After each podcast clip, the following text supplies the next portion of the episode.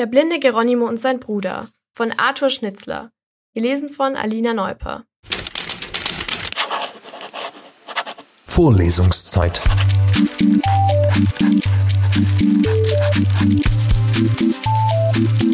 Der Geschichten-Podcast für jede Gelegenheit.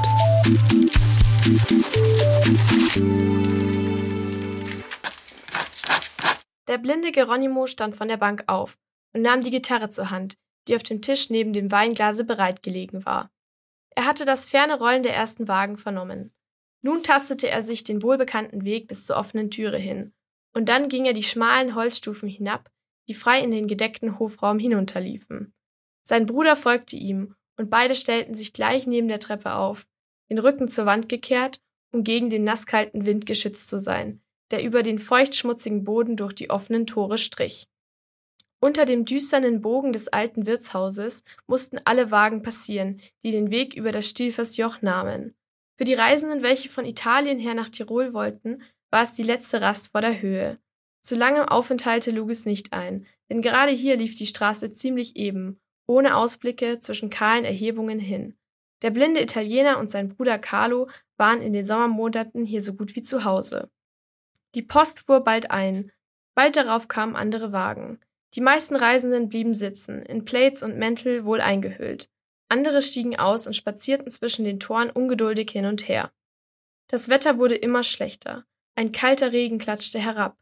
Nach einer Reihe schöner Tage schien der Herbst plötzlich und alle zu früh hineinzubrechen. Der Blinde sang und begleitete sich dazu auf der Gitarre.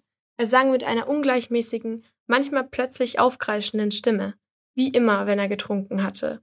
Zuweilen wandte er den Kopf wie mit einem Ausdruck vergeblichen Flehens nach oben. Aber die Züge seines Gesichtes mit den schwarzen Bartstoppeln und den bläulichen Lippen blieben vollkommen unbeweglich. Der ältere Bruder stand neben ihm, beinahe regungslos. Wenn ihm jemand eine Münze in den Hut fielen ließ, nickte er Dank und sah den Spender mit einem raschen, wie irren Blick ins Gesicht. Aber gleich, beinahe ängstlich, wandte er den Blick wieder fort und starrte gleich dem Bruder ins Leere. Es war, als schämten sich seine Augen des Lichts, das ihnen gewährt war und von dem sie dem blinden Bruder keinen Strahl schenken konnten. Bring mir Wein, sagte Geronimo, und Carlo ging, gehorsam wie immer. Während er die Stufen aufwärts schritt, begann Geronimo wieder zu singen. Er hörte längst nicht mehr auf seine eigene Stimme, und so konnte er auf das merken, was in seiner Nähe vorging. Jetzt vernahm er ganz nahe zwei flüsternde Stimmen, die eines jungen Mannes und einer jungen Frau.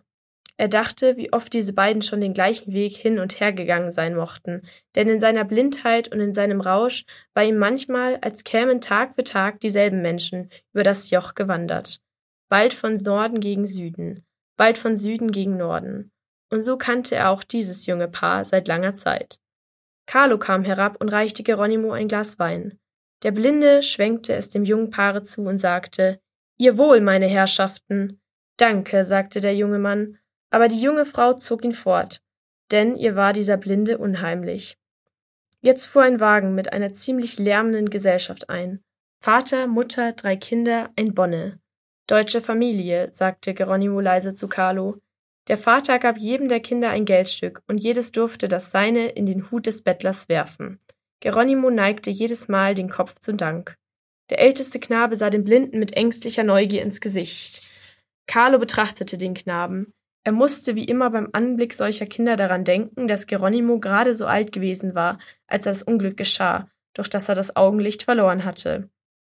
Denn er erinnerte sich jenes Tages auch heute noch, nach beinahe zwanzig Jahren, mit vollkommener Deutlichkeit.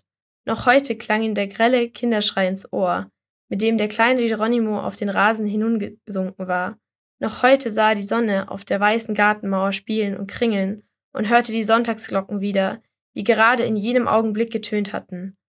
Er hatte wie oftmals mit dem Bolzen nach der Esche an der Mauer geschossen, und als er den Schrei hörte, dachte er gleich, dass er den kleinen Bruder verletzt haben musste, der eben vorbeigelaufen war. Er ließ das Blasrohr auf den Händen gleiten, sprang durchs Fenster in den Garten und stürzte zu dem kleinen Bruder hin, der auf dem Grase lag, die Hände vors Gesicht geschlagen und jammerte. Über die rechte Wange und den Hals floss ihm Blut herunter. In derselben Minute kam der Vater vom Felde heim, durch die kleine Gartentür, und nun knieten beide ratlos neben dem jammernden Kinde. Nachbarn eilten herbei. Die alte Vanetti war die erste, der es gelang, den Kleinen die Hände vom Gesicht zu entfernen. Dann kam auch der Schmied, bei dem Carlo damals in der Lehre war und der sich ein bisschen aufs Kurieren verstand.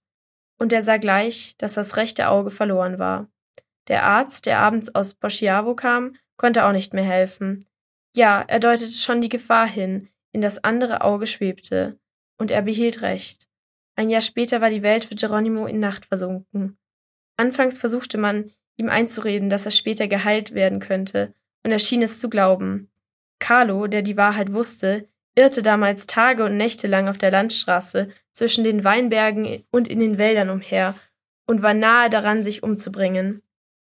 Aber der geistliche Herr, dem er sich anvertraute, klärte ihn auf, dass es seine Pflicht war, zu leben und sein Leben dem Bruder zu widmen. Carlo saß ein. Ein ungeheures Mitleid ergriff ihn. Nur wenn er bei dem blinden Jungen war, wenn er ihm die Haare streichelte, seine Stirn küssen durfte, ihm Geschichten erzählte, ihn auf den Felder hinter dem Hause und zwischen den Rebengeländen spazieren führte, milderte sich seine Pein. Er hatte gleich anfangs die Lehrstunden in der Schmiede vernachlässigt, weil er sich von dem Bruder gar nicht trennen mochte und konnte sich nachher nicht mehr entschließen, sein Handwerk wieder aufzunehmen, trotzdem der Vater mahnte und in Sorge war. Eines Tages fiel es Carlo auf, dass Geronimo vollkommen aufgehört hatte, von seiner Unglück zu reden. Bald wusste er warum. Der Blinde war zur Einsicht gekommen, dass er nie den Himmel, die Hügel, die Straßen, die Menschen, das Licht wieder sehen würde. Nun litt Carlo noch mehr als früher, so sehr er sich auch selbst damit zu beruhigen suchte, dass er ohne jede Absicht das Glück, Unglück herbeigeführt hatte. Und manchmal, wenn er am frühen Morgen den Bruder betrachtete, der neben ihm ruhte, ward er von einer solchen Angst erfasst, ihn erwachen zu sehen, dass er in den Garten hinauslief, nur um nicht dabei sein zu müssen, wie die toten Augen jeden Tag von neuem das Licht zu suchen schienen, das ihnen für immer erloschen war. Zu jener Zeit war es, dass Carlo auf den Einfall kam, Geronimo, der eine angenehme Stimme hatte, in der Musik weiter ausbilden zu lassen. Der Schullehrer von Tola, der manchmal sonntags hinüberkam, lehrte ihn die Gitarre spielen. Damals ahnte der Blinde freilich noch nicht, dass die neu erlernte Kunst einmal zu seinem Lebensunterhalt dienen würde. Mit jenem traurigen Sommertag schien das Unglück für immer in das Haus des alten Lagardi eingezogen zu sein. Die Ernte missriet ein Jahr nach dem anderen um eine kleine Geldsumme, die der Alte erspart hatte, wurde er von einem Verwandten betrogen, und als er an einem schwülen Augusttag auf freiem Felde vom Schlag getroffen hinansank und stirb, hinterließ er nichts als Schulden. Das kleine Anwesen wurde verkauft. Die beiden Brüder waren obdachlos und arm und verließen das Dorf. Carlo war 20, Geronimo 15 Jahre alt. Damals begann das Bettel- und Wanderleben, das sie bis heute führten. Anfangs hatte Carlo daran gedacht, irgendeinen Verdienst zu finden, der zugleich ihn und den Bruder ernähren könnte, aber es wollte nicht gelingen. Auch hatte Geronimo nirgends Ruhe. Er wollte immer auf den Wege sein. Zwanzig Jahre war es nun, dass sie auf Straßen und Pässen herumzogen, im nördlichen Italien und im südlichen Tirol, immer dort, wo eben der dichtere Zug der Reisenden vorüberströmte. Und wenn auch Carlo nach so vielen Jahren nicht mehr die brennende Qual verspürte, mit der ihn früher jedes Leuchten der Sonne, der Anblick jede freudigen Landschaft erfüllt hatte, es war doch ein stets nagendes Mitleid in ihm, beständig und ihm unbewusst, wie der Schlag seines Herzens und sein Atem. Und er war froh, wenn Geronimo sich betrank. Der Wagen mit der deutschen Familie war davongefahren. Carlo setzte sich, wie er gern tat, auf die untersten Stufen der Treppe, Geronimo aber blieb stehen, ließ die Arme schlaff herabhängen und hielt den Kopf nach oben gewandt. Maria, die Magd, kam aus der Wirtsstube. Habt's viel verdient heut, rief sie herunter. Carlo wandte sich gar nicht um. Der Blinde bückte sich nach seinem Glas, hob es vom Boden auf und trank es Maria zu. Sie saß manchmal abends in der Wirtsstube neben ihm. Er wusste auch, dass sie schön war.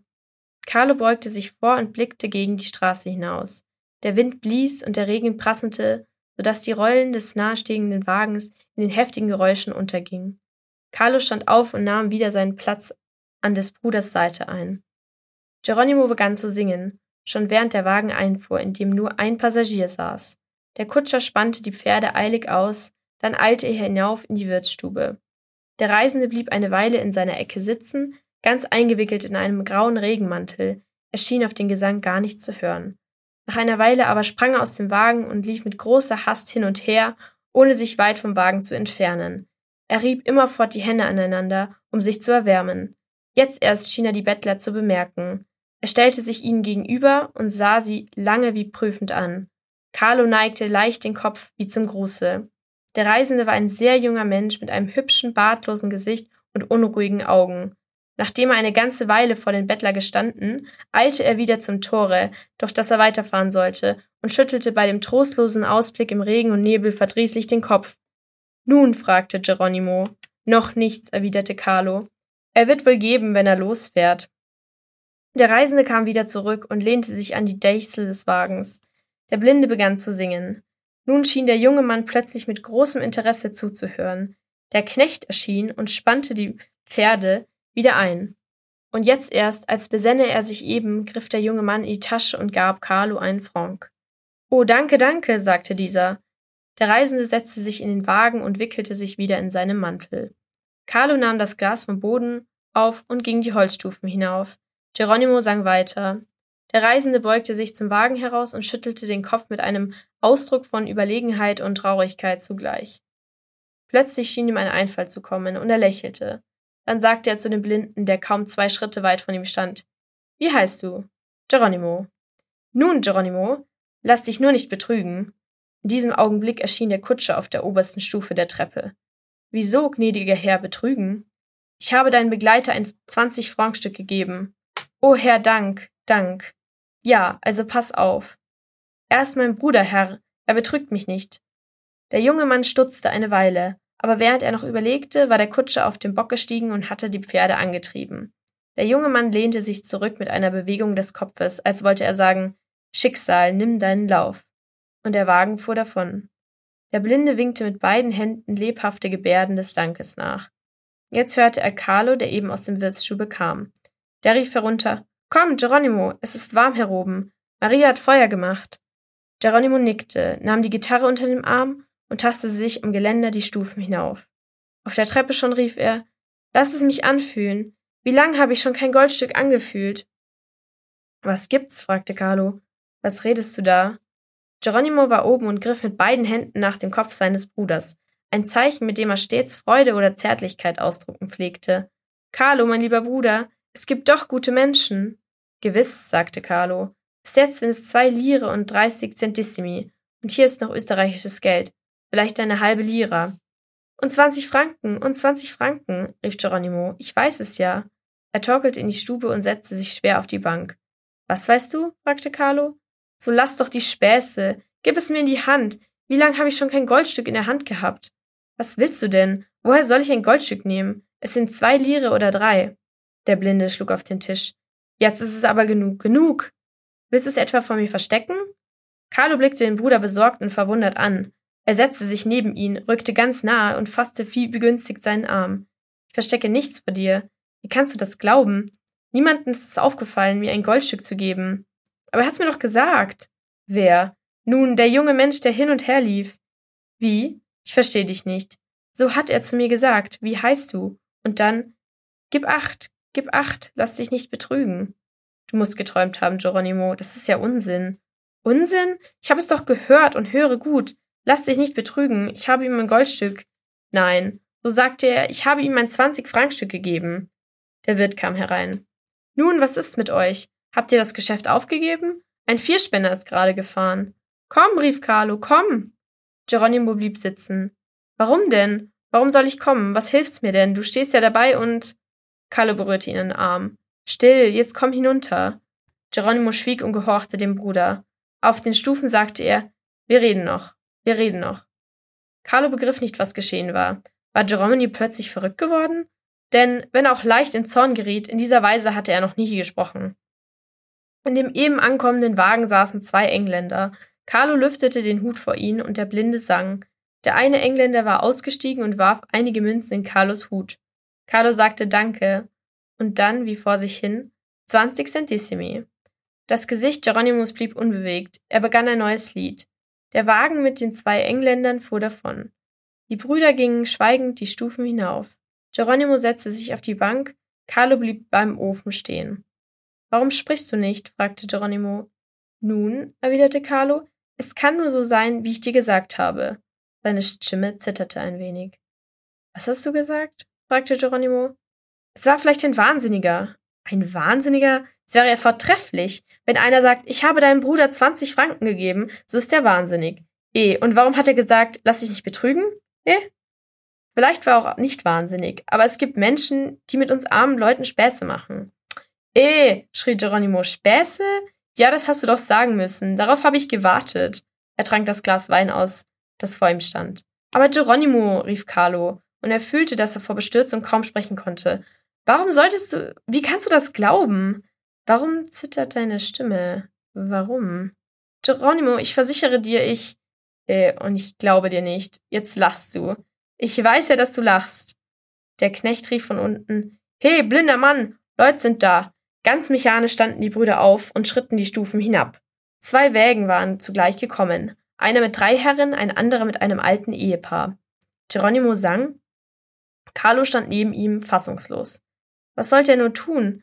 Der Bruder glaubte ihm nicht. Wie war das nur möglich? Und er betrachtete Geronimo, der mit zerbrochener Stimme seine Lieder sang, angstvoll von der Seite.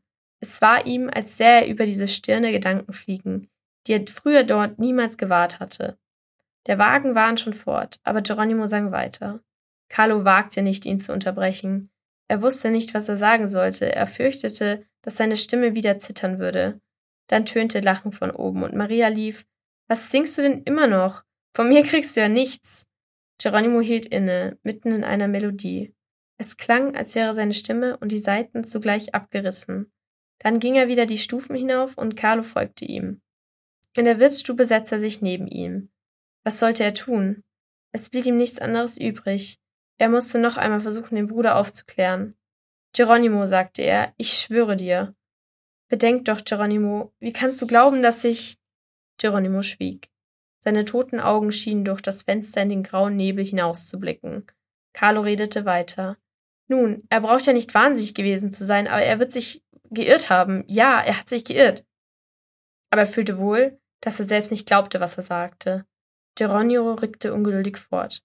Aber Carlo redete weiter, mit plötzlicher Lebhaftigkeit. Wozu sollte ich denn? Du weißt doch, ich esse und trinke nicht mehr als du. Und wenn ich mir einen neuen Rock kaufe, so weißt du es doch. Wofür brauche ich denn so viel Geld? Was soll ich damit tun? Da stieß Geronimo zwischen den Zähnen hervor. Lüg nicht. Ich höre, wie du lügst. Ich lüge nicht, Geronimo, ich lüge nicht, sagte Carlo erschrocken. Eh, hast du es schon gegeben, ja? Oder bekommst du es erst nachher? schrie Geronimo. Maria? Wer denn als Maria? Eh, du Lügner, du Dieb! Und als wollte er nicht mehr neben ihm am Tische sitzen, stieß er mit dem Ellbogen dem Bruder in die Seite. Carlo stand auf. Zuerst starrte er den Boden an, dann verließ er das Zimmer und ging über die Stiege in den Hof. Er schaute mit weiten offenen Augen auf die Straße hinaus, die vor ihm im bräunlichen Nebel versank. Der Regen hatte nachgelassen. Carlo steckte die Hände in die Hosentaschen und ging ins Freie. Es war ihm, als hätte ihn sein Bruder davongejagt. Was war denn nur geschehen? Er konnte es noch immer nicht fassen. Was für ein Mensch mochte das gewesen sein? Ein Franken schenkte er her und sagte, es waren zwanzig. Er musste doch irgendeinen Grund dazu gehabt haben.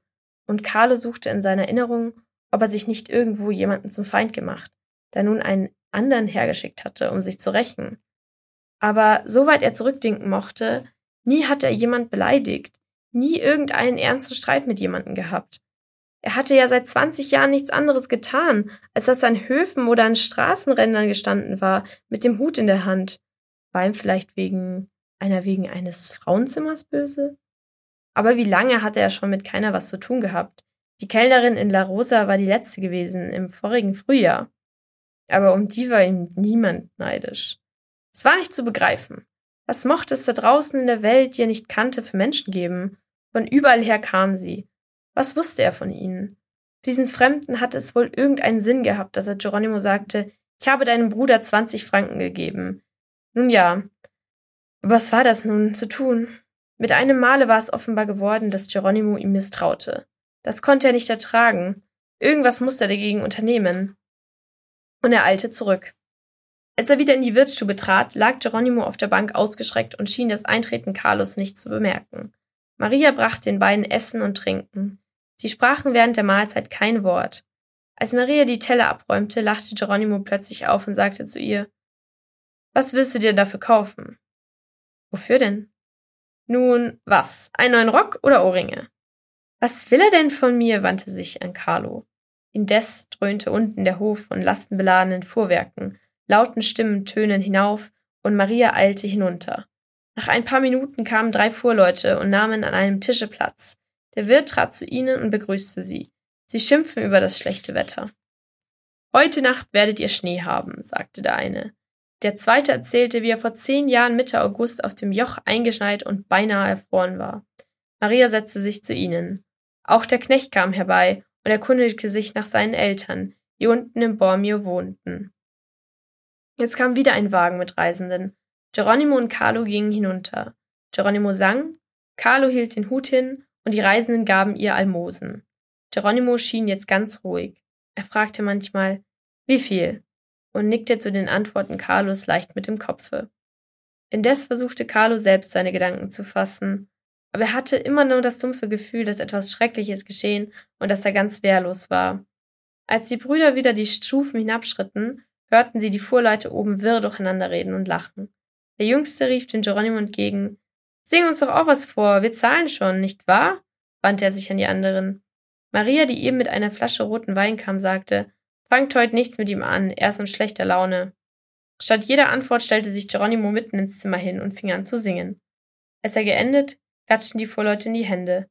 Komm her, Carlo, rief einer. Wir wollen dir unser Geld auch in den Hut werfen, wie die Leute unten. Und er nahm eine kleine Münze und hielt die Hand hoch, als wolle er sie in den Hut fallen lassen, die ihm Carlo entgegenstreckte. Da griff der Blinde nach dem Ahn des Fuhrmannes und sagte, Lieber mir, lieber mir. Es könnte daneben fallen, daneben. Wieso daneben? Eh, nun, zwischen die Beine Marias. Alle lachten. Der Wirt und Maria auch. Nur Carlo stand regungslos da. Nie hatte Geronimo solche Späße gemacht. Setz dich zu uns, riefen die Vorleute. Du bist ein lustiger Kerl. Und sie rückten zusammen, um Geronimo Platz zu machen. Immer lauter und wirrer war das Durcheinanderreden. Geronimo redete mit, lauter und lustiger als sonst und hörte nicht auf zu trinken. Als Maria eben wieder hineinkam, wolle er sie an sich ziehen. Da sagte der eine von den Fuhrleuten lachend, meinst du vielleicht sie schön? Sie ist ja ein altes, hässliches Weib. Aber der Blinde zog Maria auf den Schoß. Ihr seid alle Dummköpfe, sagt ihr. Glaubt ihr, ich brauche meine Augen, um zu sehen? Ich weiß jetzt auch, wo Carlo ist. Eh. Dort am Ofen steht er, hat die Hände in Hosentaschen und lacht. Alle schauten auf Carlo, der mit offenem Munde am Ofen lehnte und nun wirklich das Gesicht zu einem Grinsen verzog, als dürfte sein Bruder nicht Lügen strafen. Der Knecht kam herein. Wenn die Fuhrleute noch vor Dunkelheit in Bormio sein wollen, müssen sie sich beeilen. Sie standen auf und verabschiedeten sich lärmend. Die beiden Brüder waren wieder allein in der Wirtsstube. Es war die Stunde, um die sie sonst manchmal zu schlafen pflegten. Das ganze Wirtshaus versank in Ruhe, wie immer um diese Zeit der ersten Nachmittagsstunden. Geronimo, den Kopf auf dem Tisch, schien zu schlafen. Carlo ging anfangs hin und her. Dann setzte er sich auf die Bank. Er war sehr müde. Es schien ihm, als wäre ein schwerer Traum gefangen. Er musste an allerlei denken, an gestern, vorgestern und alle Tage, die früher waren, und besonders an warme Sommertage und an weiße Landstraßen, über die er mit seinem Bruder zu pflegen wanderte, und alles war so weit und unbegreiflich, als wenn es nie wieder so sein könnte. Am späten Nachmittage kam die Post aus Tirol und bald darauf in kleinen Zwischenpausen Wagen, die den gleichen Weg nach den Süden nahmen. Noch viermal mussten die Brüder in den Hof hinab. Als sie das letzte Mal hinaufgingen, war die Dämmerung hereingebrochen und das Ohrlämpchen, das von der Holzdecke hinunterhing, fauchte. Arbeiter kamen, die mit einem nahen Steinbruch beschäftigt waren und ein paar hundert Schritte unterhalb des Wirtshauses ihre Holzhütten aufgeschlagen hatten. Geronimo setzte sich zu ihnen. Carlo blieb allein an einem Tisch. Es war ihm, als dauerte seine Einsamkeit schon sehr lange.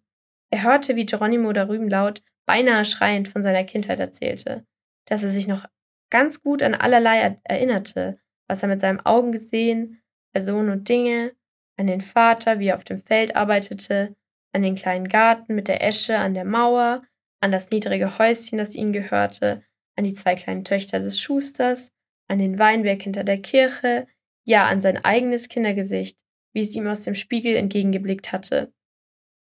Wie oft hatte Carlo das alles gehört? Heute ertrug er es nicht. Es klang anders als sonst. Jedes Wort, das Geronimo sprach, bekam einen neuen Sinn und schien sich gegen ihn zu richten. Er schlich hinaus und ging wieder auf die Landstraße, die nun ganz im Dunkeln lag. Der Regen hatte aufgehört, die Luft war sehr kalt, und der Gedanke erschien Carlo beinahe verlockend, weiterzugehen, immer weiter, tief in die Finsternis hinein, sich am Ende irgendwohin in den Straßengraben zu legen, einzuschlafen, nicht mehr zu erwachen. Plötzlich hörte er das Rollen eines Wages und erblickte die Lichtschimmer von zwei Laternen, die immer näher kamen. In dem Wagen, der vorbeifuhr, saßen zwei Herren. Einer von ihnen mit einem schmalen, bartlosen Gesichte fuhr erschrocken zusammen, als Carlos Gestalt im Lichte der Laternen aus dem Dunkel hervortauchte. Carlo, der stehen geblieben war, lüftete den Hut. Der Wagen und die Lichter verschwanden. Carlo stand wieder in tiefer Finsternis. Plötzlich schrank er zusammen. Das erste Mal in seinem Leben machte ihm das Dunkel Angst. Es war ihm, als könnte er keine Minute länger ertragen. In einer sonderbaren Art vermengten sich in seinen dumpfen Sinnen die Schauer, die er für sich selbst empfand, mit einem quälenden Mitleid für den blinden Bruder und jagten ihn nach Hause. Als er in die Wirtsstube trat, sah er die beiden Reisenden, die vorhin an ihm vorbeigefahren waren, bei einer Flasche Rotwein an dem Tische sitzen und sehr angelegentlich miteinander reden. Sie blickten hinauf, als er eintrat. Mit der anderen Tische saß Geronimo wie früher unter den Arbeitenden. Wo steckst du denn, Carlo? sagte ihm der Wild schon vor der Tür. Warum lässt du deinen Bruder allein? Was gibt's denn? Fragte Carlo erschrocken. Geronimo traktiert die Leute. Mir kann's ja egal sein, aber ihr solltet doch denken, dass hier bald wieder schlechtere Zeiten kommen. Carlo trat rasch zu dem Bruder und fasste ihn im Arme. Komm, sagte er. Was willst du? schrie Geronimo. Komm zu Bett, sagte Carlo. Lass mich, Lass mich, ich verdiene das Geld. Ich kann mit meinem Gelde tun, was ich will, eh. Alles kannst du ja doch nicht einstecken. Ihr meint wohl, er gibt mir alles. Oh nein, bin ja ein blinder Mann, aber es gibt Leute, es gibt gute Leute, die mir sagen, ich habe deinen Bruder 20 Franken gegeben. Die Arbeiter lachten auf. Es ist genug, sagte Carlo. Komm. Und er zog den Bruder mit sich, schleppte ihn beinahe die Treppe hinauf, bis zu den kalten Bodenraum, wo sie ihr Lager hatten. Auf dem ganzen Wege schrie Geronimo, ja, nun ist es an dem Tag gekommen. Ja, nun weiß ich's. Erwartet nur. Wo ist sie? Wo ist Maria? Oder legst du sie in die Sparkasse? Eh, ich singe für dich, ich spiele Gitarre. Von mir lebst du. Bist eher ein Dieb. Er fiel auf sein Strohsack hin. Vom Gang her schimmerte ein schwaches Licht hinein. Darüben stand die Tür zu einem einzigen Fremdenzimmer des Wirtshauses offen, und Maria richtete die Betten für die Nachtruhe her. Carlo stand vor seinem Bruder und sah ihn daliegen mit dem gedunsenen Gesicht mit den bläulichen Lippen, das feuchte Haar an der Stirne klebend und viele Jahre älter aussehend, als er war. Und langsam begann er zu verstehen. Nicht von heute konnte das Misstrauen des Blinden sein. Längst musste es ihm geschlummert haben, und nur der Anlass, vielleicht der Mut, hatte ihm gefällt, gefehlt, es auszusprechen. Und alles, was Carlo für ihn gegeben, getan, war vergeblich gewesen. Vergeblich die Reue, vergeblich das Opfer seines ganzen Lebens. Was sollte er nun tun? sollte noch weiterhin Tag für Tag, wer weiß wie lange noch, ihn durch die ewige Nacht fuhren, ihn betreuen, ihn betteln und keinen anderen Lohn dafür haben als Misstrauen und Schimpf? Wenn ihn der Bruder für einen Dieb hielt, so konnte ihn ja jeder Fremde dasselbe oder Besseres leisten als er. Wahrhaftig, ihn allein lassen, sich für immer von ihm trennen, das wäre das Klügste. Dann musste Geronimo wohl sein Unrecht einsehen, denn dann würde er erst erfahren, was es heißt, betrogen und bestohlen zu werden einsam und elend zu sein. Und er selbst? Sollte er beginnen? Nun, er war ja noch nicht alt. Wenn er für sich allein war, konnte er noch mancherlei anfangen. Als Knecht zumindest fand er überall sein Unterkommen.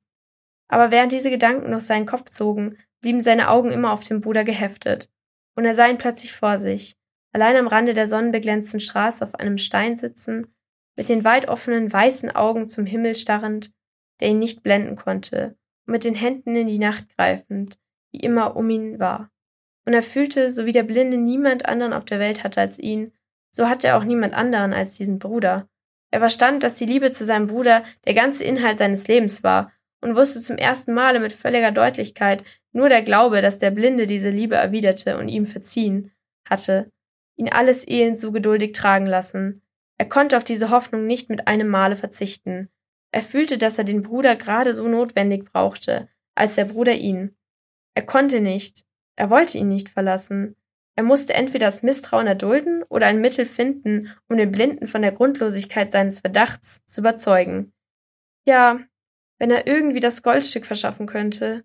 Wenn er dem Blinden morgen früh sagen könnte, ich habe es nur aufbewahrt, dass du es nicht mit den Arbeitern vertrinkst, damit dir die Leute nicht stehlen oder sonst irgendwas. Schritte näherten sich auf der Holztreppe. Die Reisenden gingen zur Ruhe.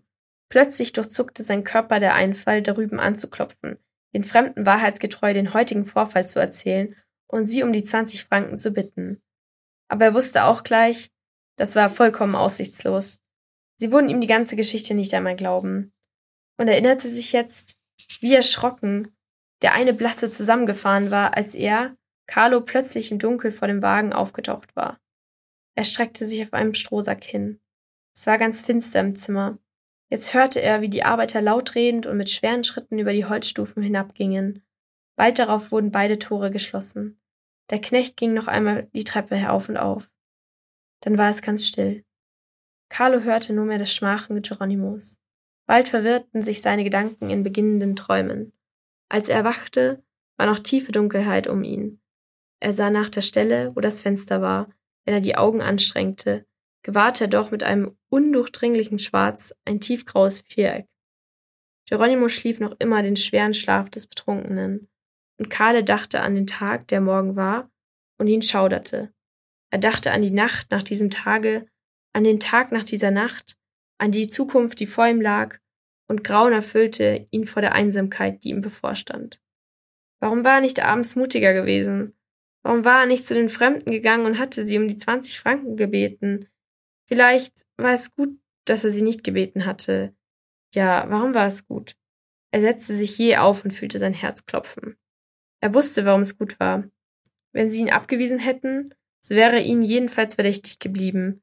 So aber, er starrte auf den grauen Fleck, der mal zu leuchten begann, das, was ihm gegen seinen eigenen Willen durch den Kopf gefahren, war ja unmöglich. Vollkommen unmöglich. Die Tür drüben war abgesperrt. Und überdies, sie konnten aufwachen. Ja, dort, der graue leuchtende Fleck mitten im Dunkel, war der neue Tag. Carlo stand auf, als zöge es ihn da dorthin, und berührte mit der Stirn die kalte Scheibe. Warum war er denn aufgestanden? Um zu überlegen? Um es zu versuchen? Was denn? Es war ja unmöglich. Und überdies war es ein Verbrechen. Ein Verbrechen? Was bedeuten 20 Franken für solche Leute, die zum Vergnügen tausend Meilen weit reisen? Sie würden ja gar nicht merken, dass sie ihnen fehlen. Er ging zur Türe und öffnete sie leise. Gegenüber war die andere mit zwei Schritten zu erreichen, geschlossen. An einem Nagel im Pfosten hingen Kleidungsstücke. Carlo fuhr mit der Hand über sie.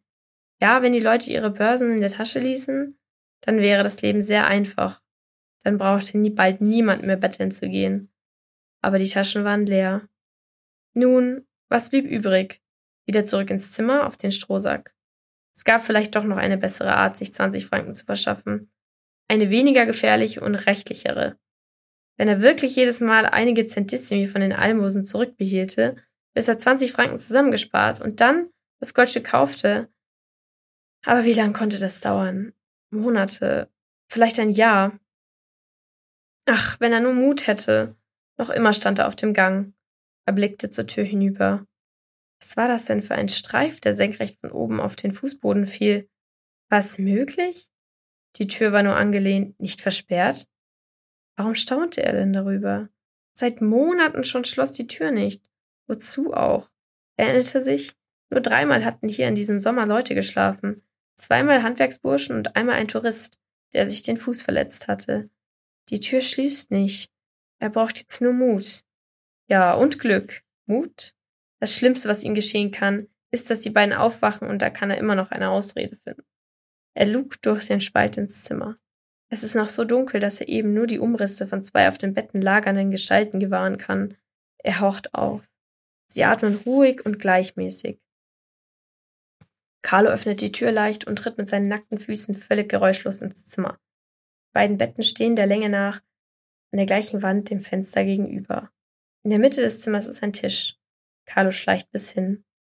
Er fährt mit der Hand über die Fläche und fühlt einen Schlüsselbund, ein Federmesser, ein kleines Buch. Weiter nichts. Nun natürlich, dass er nur daran denken konnte, sie würden ihr Geld auf den Tisch legen. Ach, nun kann er gleich wieder fort. Und doch, vielleicht braucht es nur einen guten Griff und es ist geglückt.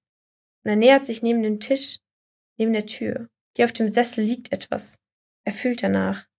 Es ist ein Revolver. Carlo zuckt zusammen. Ob er ihn nicht lieber gleich behalten sollte? Denn warum hat dieser Mensch den Revolver bereit liegen? Was, wenn er erwacht und bemerkt? Doch nein, er würde sagen, es ist drei Uhr gnädiger Herr. Aufstehen. Und er lässt sich den Revolver liegen. Und er schleicht tiefer ins Zimmer. Wie auf den anderen Sessel unter den Wäschestücken. Himmel, das ist sie. Das ist eine Börse. Er hält sie in die Hand. In diesem Moment hört er ein leises Krachen. Mit einer raschen Bewegung streckt er sich Länge nach zu Füßen des Bettes hin. Noch einmal dieses Krachen. Ein schweres Aufatmen, ein Räuspern. Dann wieder Stille, tiefe Stille. Carlo bleibt auf dem Boden liegen, die Börse in der Hand und wartet. Es rührt sich nichts mehr. Schon fällt der Dämmer blass ins Zimmer herein. Carlo wagt nicht aufzustehen, sondern kriecht auf dem Boden vorwärts bis zur Tür, die weit genug offen steht, um ihn durchzulassen, kriecht weiter bis auf den Gang hinaus, und hier erst erhebt sich langsam mit einem tiefen Atemzug. Er öffnet die Börse, sie ist dreifach geteilt, links und rechts nur kleine Silberstücke. Nun öffnet Carlo den mittleren Teil, der durch einen Schieber nochmals verschlossen ist, und fühlt drei Zwanzig-Franc-Stücke. Einen Augenblick denkt er daran, da zwei davon zu nehmen, aber rasch weist er diese Versuchung von sich, nimmt nur ein Goldstück heraus und schließt die Börse zu. Dann kniet er nieder, blickt durch die Spalte in die Kammer, in der es wieder völlig still ist, und gibt dann, gibt er der Börse einen Stoß, sodass sie bis unter das zweite Bett gleitet. Wenn der Fremde aufwacht, wird er glauben, dass sie vom Sessel heruntergefallen ist. Carlo erhebt sich langsam. Da knarrt der Boden leise. Im gleichen Augenblick hört man eine Stimme von drin. Was ist's? Was gibt's denn? Carlo macht rasch zwei Schritte rückwärts. Mit verhaltenem Atem und gleitet in seine eigene Kammer. Er ist in Sicherheit und lauscht. Noch einmal kracht drüben das Bett und dann ist alles still. Zwischen seinen Fingern hält er das Goldstück. Es ist gelungen! Gelungen! Er hat die 20 Franken und er kann seinem Bruder sagen, siehst du, dass ich kein Dieb bin. Und sie werden noch heute auf Wanderschaft gehen. Gegen den Süden zu, nach Bormio, dann weiter durchs Veltin, dann nach Tirano, nach Idole, nach Breno, an den See von Iseo, wie letztes Jahr. Das wird durchaus nicht verdächtig sein, denn schon vorgestern hat er selbst vom Wirt gesagt, in ein paar Tagen gehen wir hinunter. Immer lichter wird es, das ganze Zimmer liegt im grauen Dämmer. Ah, wenn Geronimo nur bald aufwachte. Es wandert sich so gut in der Frühe. Auch vor Sonnenaufgang werden sie fortgehen. Einen guten Morgen dem Wirt, dem Knecht und Maria auch, und dann fort fort. Und erst wenn sie zwei Stunden weit sind, schon am Tal, wird es Geronimo, wird er es Geronimo sagen. Geronimo deckt und reckt und dehnt sich. Carlo ruft ihn, Geronimo! Nun, was gibt's? Und er stützt sich mit beiden Händen und setzt sich auf. Geronimo, wir wollen aufstehen. Warum? Und er richtet die toten Augen auf den Bruder. Carlo weiß, dass Geronimo sich des gestrigen Vorfalles besinnt. Aber er weiß auch, dass er keine Silbe darüber reden wird, ehe er wieder betrunken wird. Es ist kalt, Geronimo, wir wollen fort. Es wird heuer nicht mehr besser, ich denke, wir gehen. Zum Mittag können wir in Buladore sein. Geronimo erhob sich. Die Geräusche des erwachenden Hauses wurden vernehmbar.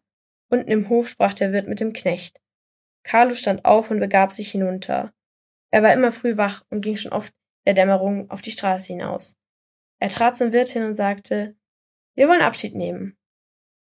Ah, ihr geht schon heut? fragte der Wirt. Ja, es friert schon zu arg, wenn man jetzt im Hof steht und der Wind zieht durch. Nun, grüß mir den Baldetti, wenn du nach Bormio hinunterkommst, und er soll nicht vergessen, mir das Öl zu schicken. Ja, ich will ihn grüßen. Im Übrigen das Nachtlager von heut. Er griff in den Sack. Lass sein, Carlo, sagte der Wirt. Die zwanzig Centissimi schenke ich deinem Bruder. Ich habe ihm ja auch zugehört. Guten Morgen. Dank, sagte Carlo. Im Übrigen, so eilig haben es nicht. Wir sehen dich noch, wenn du den Hücken zurückkommst. Bormio bleibt im selben Fleck stehen, nicht wahr? Er lachte und ging die Holzstufen hinauf. Geronimo stand mitten im Zimmer und sagte, nun, ich bin bereit zu gehen. Gleich, sagte Carlo. Aus einer alten Kommode, die in einem Winkel des Raumes stand, nahm er ihre wenigen Habseligkeiten und packte sie in ein Bündel. Dann sagte er, ein schöner Tag, aber sehr kalt. Ich weiß, sagte Geronimo. Beide verließen die Kammer. Geh leise, sagte Carlo. Hier schlafen die zwei, die gestern Abend gekommen sind. Behutsam schritten sie hinunter. Der Wirt lässt sich grüßen, sagte Carlo. Er hat uns die zwanzig Centissimi für diese Nacht geschenkt. Nun ist er bei den Hütten draußen und kommt erst in zwei Stunden wieder. Wir werden ihn ja im nächsten Jahre wiedersehen. Geronimo antwortet nicht. Sie traten auf die Landstraße, die im Dämmerschein vor ihnen lag. Carlo ergriff den linken Arm seines Bruders und beide schritten schweigend talabwärts. Schon nach einer kurzen Wanderung waren sie an der Stelle, wo die Straßen in langgezogenen Kern weiterlaufen beginnt. Nebel stiegen nach aufwärts ihnen entgegen, und über ihnen die Höhen schienen von den Wolken wie eingeschlungen. Carlo dachte, nun will ich's ihm sagen. Carlo sprach aber kein Wort, sondern nahm das Goldstück aus der Tasche und reichte es dem Bruder. Dieser nahm es zwischen den Finger der rechten Hand und führte es an die Wange und an die Stirn. Endlich nickte, er. Ich hab's ja gewusst, sagte er. Nun ja, erwiderte Carlo und sah Geronimo befremdet an. Auch wenn der Fremde mir nichts gesagt hätte, ich hätt's doch gewusst. Nun ja, sagte Carlo ratlos, aber du verstehst doch, warum ich da oben vor den anderen. Ich habe gefürchtet, dass du das Ganze auf einmal. Und sieh, Geronimo, es wäre doch an der Zeit. Ich habe mir gedacht, dass du einen neuen Rock kaufst und ein Hemd und Schuhe auch, glaube ich. Darum habe ich. Der Blinde schüttelte heftig den Kopf. Wozu? Und er strich mit der einen Hand über seinen Rock. Gut genug, warm genug. Jetzt kommen wir nach in den Süden. Carlo begriff nicht, dass Geronimo sich gar nicht zu freuen schien dass er sich nicht entschuldigte. Und er redete weiter. Geronimo, war das denn nicht recht von mir? Warum freust du dich denn nicht? Nun, haben wir es doch, und nicht wahr? Wir haben es doch ganz. Wenn ich es dir oben gesagt hätte, wer weiß. Oh, es ist gut, dass ich es dir nicht gesagt habe, gewiss. Da schrie Geronimo. Hör auf zu lügen, Carlo, ich habe genug davon. Carlo blieb stehen in den Argen des Bruders los. Ich lüge nicht. Ich weiß doch, dass du lügst. Immer lügst du. Schon hundertmal hast du gelogen. Auch das hast du für dich behalten wollen. Aber Angst hast du bekommen. Das ist es. Carlo senkte den Kopf und antwortete nichts. Er fasste wieder den Arm des Blinden und ging mit ihm weiter. Es tat ihm wohl weh, dass Geronimo so sprach. Aber es war eigentlich erstaunt, dass es nicht, dass er nicht trauriger war. Die Nebel zerteilten sich. Nach langem Schweigen sprach Geronimo, es wird warm. Er sagte es gleichgültig, selbstverständlich, wie er es schon hundertmal gesagt, und Carlo fühlte diesen Augenblick, für Geronimo hatte sich nichts geändert. Für Geronimo war er schon immer ein Dieb gewesen. Hast du Hunger? fragte er. Geronimo nickte. Sogleich nahm er ein Stück Käse und Brot aus der Rocktasche und aß davon. Und sie gingen weiter. Die Post von Bormio begegnete ihnen. Der Kutscher rief sie an. Schon hinunter? Dann kamen noch andere Wagen, die alle aufwärts fuhren. Luft aus dem Tal, sagte Geronimo. Im gleichen Augenblick, nach einer raschen Wendung, lag das Veltin zu ihren Füßen. Wahrhaftig, nichts hat sich geändert, dachte Carlo. Nun habe ich gar nicht für ihn gestohlen. Und auch das ist umsonst gewesen. Die Nebel unter ihnen wurden immer dünner. Der Glanz der Sonne riss Löcher hinein. Und Carlo dachte, vielleicht war es doch nicht so klug, so rasch das Wirtshaus zu verlassen. Die Börse liegt unter dem Bett. Das ist jedenfalls verdächtig. Aber wie gleichgültig war das alles? Was konnte ihm noch Schlimmeres geschehen? Sein Bruder, dem er das Licht der Augen zerstört, glaubte sich von ihm bestohlen und glaubt es schon jahrelang und wird es immer glauben. Was konnte ihm noch Schlimmes geschehen? Da unten, da unter ihnen lag das große weiße Hotel wie vom Morgenglanz gebadet. Und tiefer unten, wo das Tal sich zu weiten beginnt, lag hingestreckt das Dorf schweigend gingend beiden weiter. Und immer lag Carlos Hand auf dem Arm des Blinden, Sie gingen an dem Park des Hotels vorüber und Carlo sah auf der Terrasse Gäste in lichten Sommergewänden sitzen und frühstücken. Wo willst du rasten? fragte Carlo. Nun, im Adler, wie immer. Als sie bei dem kleinen Gasthaus am Ende des Dorfes angelangt waren, kehrten sie ein. Sie setzten sich in die Schecke und ließen sich Wein geben. Was macht ihr denn so früh bei uns? fragte der Wirt. Carlo erschrak ein wenig bei dieser Frage. Ist denn so früh? Der 10. oder 11. September nicht? Im vergangenen Jahr war es gewiss viel später, als ihr runterkamt. Es ist so kalt oben, sagte Carlo. Heute Nacht haben wir gefroren. Ja, richtig. Ich soll dir bestellen, du möchtest nicht vergessen, das Öl hinaufzuschicken. Die Luft in der Schenke war dumpf und schwül. Eine sonderbare Unruhe befiel Carlo. Er wollte gern wieder im Freien sein, auf der großen Straße, die nach Tirano, nach Edule, nach dem See von Iseo, überall hin in die Ferne führt. Plötzlich stand er auf. Gehen wir schon? fragte Geronimo. Wir wollten noch heute Mittag in Voladore sein, im Hirschen. Halten die Wagen Mittagsrast, es ist ein guter Ort. Und sie gingen. Der Friseur Benozzi stand rauchend vor seinem Laden. Guten Morgen, rief er. Nun, wie sieht's da oben aus? Heute Nacht hat es wohl geschneit. Ja, ja, sagte Carlo und beschleunigte seine Schritte. Das Dorf lag hinter ihnen. Weiß dehnte sich die Straße zwischen Wiesen und Weinbergen, im rauschenden Fluss entlang. Der Himmel war blau und still. Warum habe ich's getan? dachte Carlo. Er blickte den Blinden von der Seite an. Sieht sein Gesicht denn anders aus als sonst? Immer hat er es geglaubt, immer bin ich allein gewesen, und immer hat er mich gehasst. Und ihm war, als schritt er unter einer schweren Last weiter, die er doch niemals von den Schultern werfen dürfte, als könnte er die Nacht sehen, die Geronimo an seiner Seite schritt, während die Sonne leuchtet auf allen Wegen lag. Und sie gingen weiter, gingen, gingen stundenlang. Von Zeit zu Zeit setzte sich Geronimo auf einen Meilenstein, oder sie lehnten sich beide am Brückengeländer, um zu rasten. Wieder kamen sie durch ein Dorf. Vor dem Wirtshause standen Wagen. Reisende waren ausgestiegen und gingen hin und her, aber die beiden Bettler blieben nicht. Wieder hinaus auf die offene Straße. Die Sonne stieg immer höher. Mittag musste nahe sein. Es war ein Tag wie tausend andere. Der Turm von Bolladore, sagte Geronimo. Carlo blickte auf. Er wundert sich, wie Geronimo die Entfernung berechnen konnte. Wirklich war der Turm von Bolladore am Horizont entschieden. Noch von ziemlich weit her kam ihnen jemand entgegen. Es schien Carlo, als sei er am Wege gesessen und plötzlich aufgestanden. Die Gestalt kam näher. Jetzt sah Carlo, dass es ein Gendarm war, wie ihnen so oft auf der Landstraße begegnete. Trotzdem schrak Carlo leicht zusammen. Aber als der Mann näher kam, erkannte er ihn und war beruhigt. Es war Pietro Tonelli. Erst im Mai waren die beiden Bettler im Wirtshaus des Ragazzi Morondine mit ihnen zusammengesessen, und er hatte ihnen eine schauerliche Geschichte erzählt, wie er von einem Storch mal beinahe erdolcht worden war. Es ist einer stehen geblieben, sagte Geronimo. Ternelli, der Gendarm, sagte Carlo. Nun waren sie an ihn herangekommen. Guten Morgen, Herr Ternelli, sagte Carlo und blieb vor ihm stehen. Es ist nun mal so, sagte der Gendarm. Ich muss euch vorläufig beide den Posten nach Polladore führen. Eh, rief der Blinde. Carlo wurde blass. Wie ist das nur möglich, dachte er. Aber es kann sich doch nicht darauf beziehen. Man kann es ja hier unten noch nicht wissen. Es scheint ja euer Weg zu sein, sagte der Gendarm, lachend. Es macht euch wohl nichts, wenn ihr mitgeht. Warum redest du nichts, Carlo? fragte Geronimo. Oh ja, ich rede, ich bitte, Herr Gendarm. Wie ist es denn möglich? Was sollen wir denn, oder vielmehr, was soll ich wahrhaftig? Ich weiß nicht. Es ist nun mal so. Vielleicht bist du auch unschuldig. Was weiß ich. Jedenfalls haben wir die telegrafische Anzeige aus Kommando bekommen, dass wir euch aufhalten sollen, weil ihr verdächtigt seid, dringend verdächtigt, da oben den Leuten Geld gestohlen zu haben.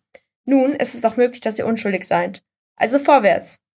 Warum sprichst du denn nichts, Carlo? fragte Geronimo. Ich rede, oh ja, ich rede. Nun geht endlich. Was hat es für einen Sinn, auf der Straße stehen zu bleiben? Die Sonne brennt. In einer Stunde sind wir vor Ort und Stelle. Vorwärts. Carlo berührte den Arm Geronimos wie immer, und so gingen sie langsam weiter, der Gendarm hinter ihnen. Carlo, warum redest du nicht? fragte Geronimo wieder. Aber was willst du, Geronimo? Was soll ich sagen? Es wird sich alles herausstellen, ich weiß selber nicht. Und es ging durch den Kopf. Soll ich es ihm erklären? Ehe wir vor Gericht stehen? Es geht wohl nicht. Der Gendarm hört uns zu. Nun, was tut's? Vor Gericht werde ich ja doch die Wahrheit sagen. Richter werde ich sagen? Ist doch kein Diebstahl wie der eine anderer. Es war nämlich so. Und dann mühte er sich die Worte zu finden, um vor Gericht die Sache klar und verständlich darzustellen. Da fuhr gestern ein Herr über den Pass. Es mag ein Irrsinniger gewesen sein. Oder am Ende hat er sich geirrt. Und dieser Mann, was für ein Unsinn, wer wird das glauben? Man wird ihm gar nicht so lange reden lassen. Niemand kann diese dumme Geschichte glauben. Nicht einmal Geronimo glaubt sie. Und er sah ihn von der Seite an. Kopf des Blinden bewegte sich nach alter Gewohnheit, während des Gehens wie im Takte auf und ab. Aber das Gesicht war regungslos und die leeren Augen stierten in die Luft. Und Carlo wusste plötzlich, was für Gedanken hinter dieser Stirne liefen. So also stehen die Dinge, musste Geronimo wohl denken. Carlo bestiehlt nicht nur mich, auch die anderen Leute bestiehlt er. Nun, er hat es sehr gut. Er hat Augen, die sehen, und er nützt sie aus. Ja, das denkt Geronimo ganz gewiss. Und auch, dass man kein Geld bei mir finden wird, kann mir nicht helfen. Nicht vor Gericht, nicht vor Geronimo. Sie werden mich einsperren und ihn, ja, ihn gerade so wie mich, denn er hat ja das Geldstück. Und er konnte nicht mehr weiterdenken, er fühlte sich so sehr verwirrt. Es schien ihm, als stünde er überhaupt nichts mehr von der ganzen Sache und wüsste nur eines, dass er sich gern auf ein Jahr in den Arrest setzen ließe. Oder auf zehn, wenn nur Geronimo wüsste, dass er für ihn allein zum Dieb geworden war. Und plötzlich blieb Geronimo stehen, so dass auch Carlo innehalten musste. Nun, was ist denn? sagte der Gendarm ärgerlich. Vorwärts, vorwärts! Aber da sah er mit Verwunderung, dass der Blinde die Gitarre auf den Boden fallen ließ, seine Arme erhob und mit beiden Händen nach den Wangen des Bruders tastete. Dann näherte er die Lippen an den Munde Carlos, die ihn zuerst nicht wusste, was ihm geschah, und küsste ihn. Seid ihr verrückt? fragte der Gendarm. Vorwärts, vorwärts! Ich habe keine Lust zu braten. Geronimo hob die Gitarre vom Boden auf, ohne ein Wort zu sprechen. Carlo atmete tief auf und legte die Hand wieder auf den Arm des Blinden. War es denn möglich? Der Bruder zürnte ihn nicht mehr? Er begriff am Ende? Und Zweifel sah er von der Seite an. Vorwärts, schrie der Gendarm. Wollt ihr endlich? Und er gab Carlo ein zwischen die Rippen. Und Carlo mit festem Druck den Arm des Blinden leitend ging wieder vorwärts. Er schlug einen viel rascheren Schritt ein als früher, denn er sah Geronimo lächeln mit einer milden, glückseligen Art, wie er es seit Kinderjahren nicht mehr an ihm gesehen hatte. Und Carlo lächelte auch. Ihm war, als könnte ihm nichts mehr Schlimmes geschehen, weder vor Gericht noch sonst irgendwo auf der Welt. Er hatte seinen Bruder wieder. Nein, hatte ihn zum ersten Mal.